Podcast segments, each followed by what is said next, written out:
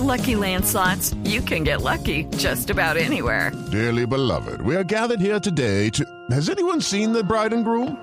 Sorry, sorry, we're here. We were getting lucky in the limo and we lost track of time. No, Lucky Land Casino, with cash prizes that add up quicker than a guest registry. In that case, I pronounce you lucky. Play for free at LuckyLandSlots.com. Daily bonuses are waiting. No purchase necessary. Void where prohibited by law. 18 plus. Terms and conditions apply. See website for details. Hey, la escucha no es solo la señal que llega al cerebro como una imagen sonora de las ondas que se han conducido por la oreja.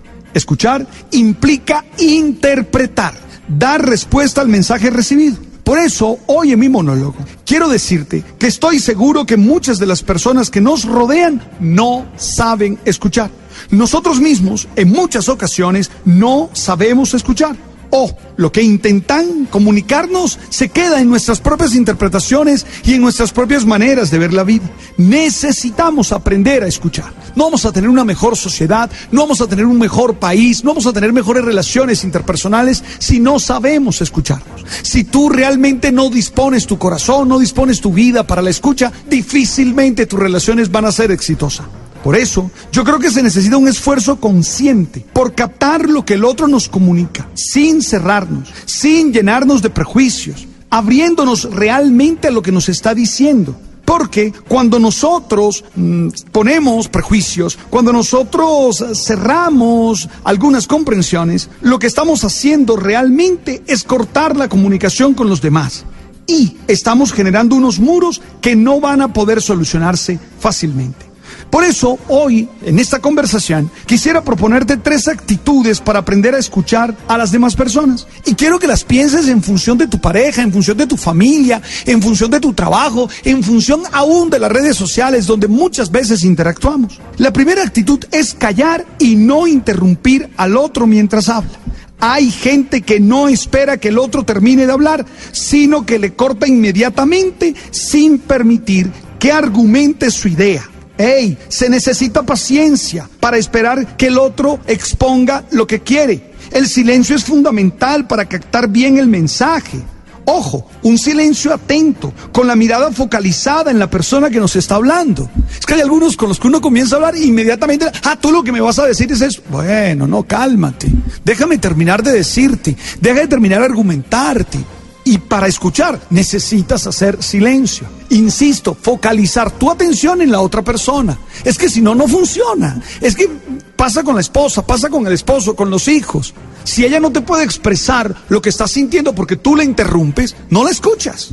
Pasa con los hijos. Muchas veces eh, los hijos no son escuchados porque tú ya crees que sabes lo que ellos piensan, porque tú ya crees que sabes todo lo que ellos te van a decir. La segunda actitud, no adivinar lo que el otro nos está diciendo. Es que uno como que saca tendencia, ya me viene a decir esto. No, no, no, no tienes por qué adivinar. Si quieres escuchar, deja que te sorprenda. Es que hay personas que lo sorprenden a uno. Hay personas que definitivamente dicen lo que uno no espera que ellos digan. Y muchas veces cerramos nuestro oído, cerramos nuestro corazón porque queremos adivinar lo que los demás nos están diciendo sin prestar la suficiente atención para realmente captar el mensaje que nos quieren comunicar en conjunto. De hecho, conozco personas que antes de que el generador del mensaje lo termine, ya están pensando en la respuesta que van a dar. Pero ¿cómo vas a responder si todavía no sabes qué te van a decir? Por eso hay que atender completamente la idea, procesarla de manera tranquila, serena y ahí sí responder. Tercero, no juzgar como equivocado antes de escuchar. Los juicios nos cierran y nos dejan definitivamente distante del mensaje del otro. No juzgues antes de que él o ella te expresen lo que están queriendo expresarte. Y cuatro, trata de comprender no solo el mensaje, sino lo que el otro está sintiendo. No se trata de información, se trata de comprensión. La escucha nos lleva a ponernos en el lugar del otro y a de alguna manera sentir al otro, porque es la única forma de comprender completamente lo que el otro te está diciendo. Tú que te relacionas con los demás, te propongo que revises estos elementos. Uno, haz silencio y escucha con corazón abierto. Dos, no adivines lo que te van a decir.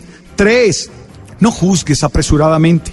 Cuatro, trata de comprender no solo lo que te dicen, sino también lo que esa persona está sintiendo y está viviendo. Si aprendemos a escuchar, vamos a tener mejores relaciones interpersonales. Mire, en las disputas que veo a veces en los medios y que veo ahí también en las redes sociales, hace falta escucha. A veces los dos están en la misma posición, pero como no se escucha, terminan peleando. Así no funciona. Ese es el monólogo de hoy. Tú sabes.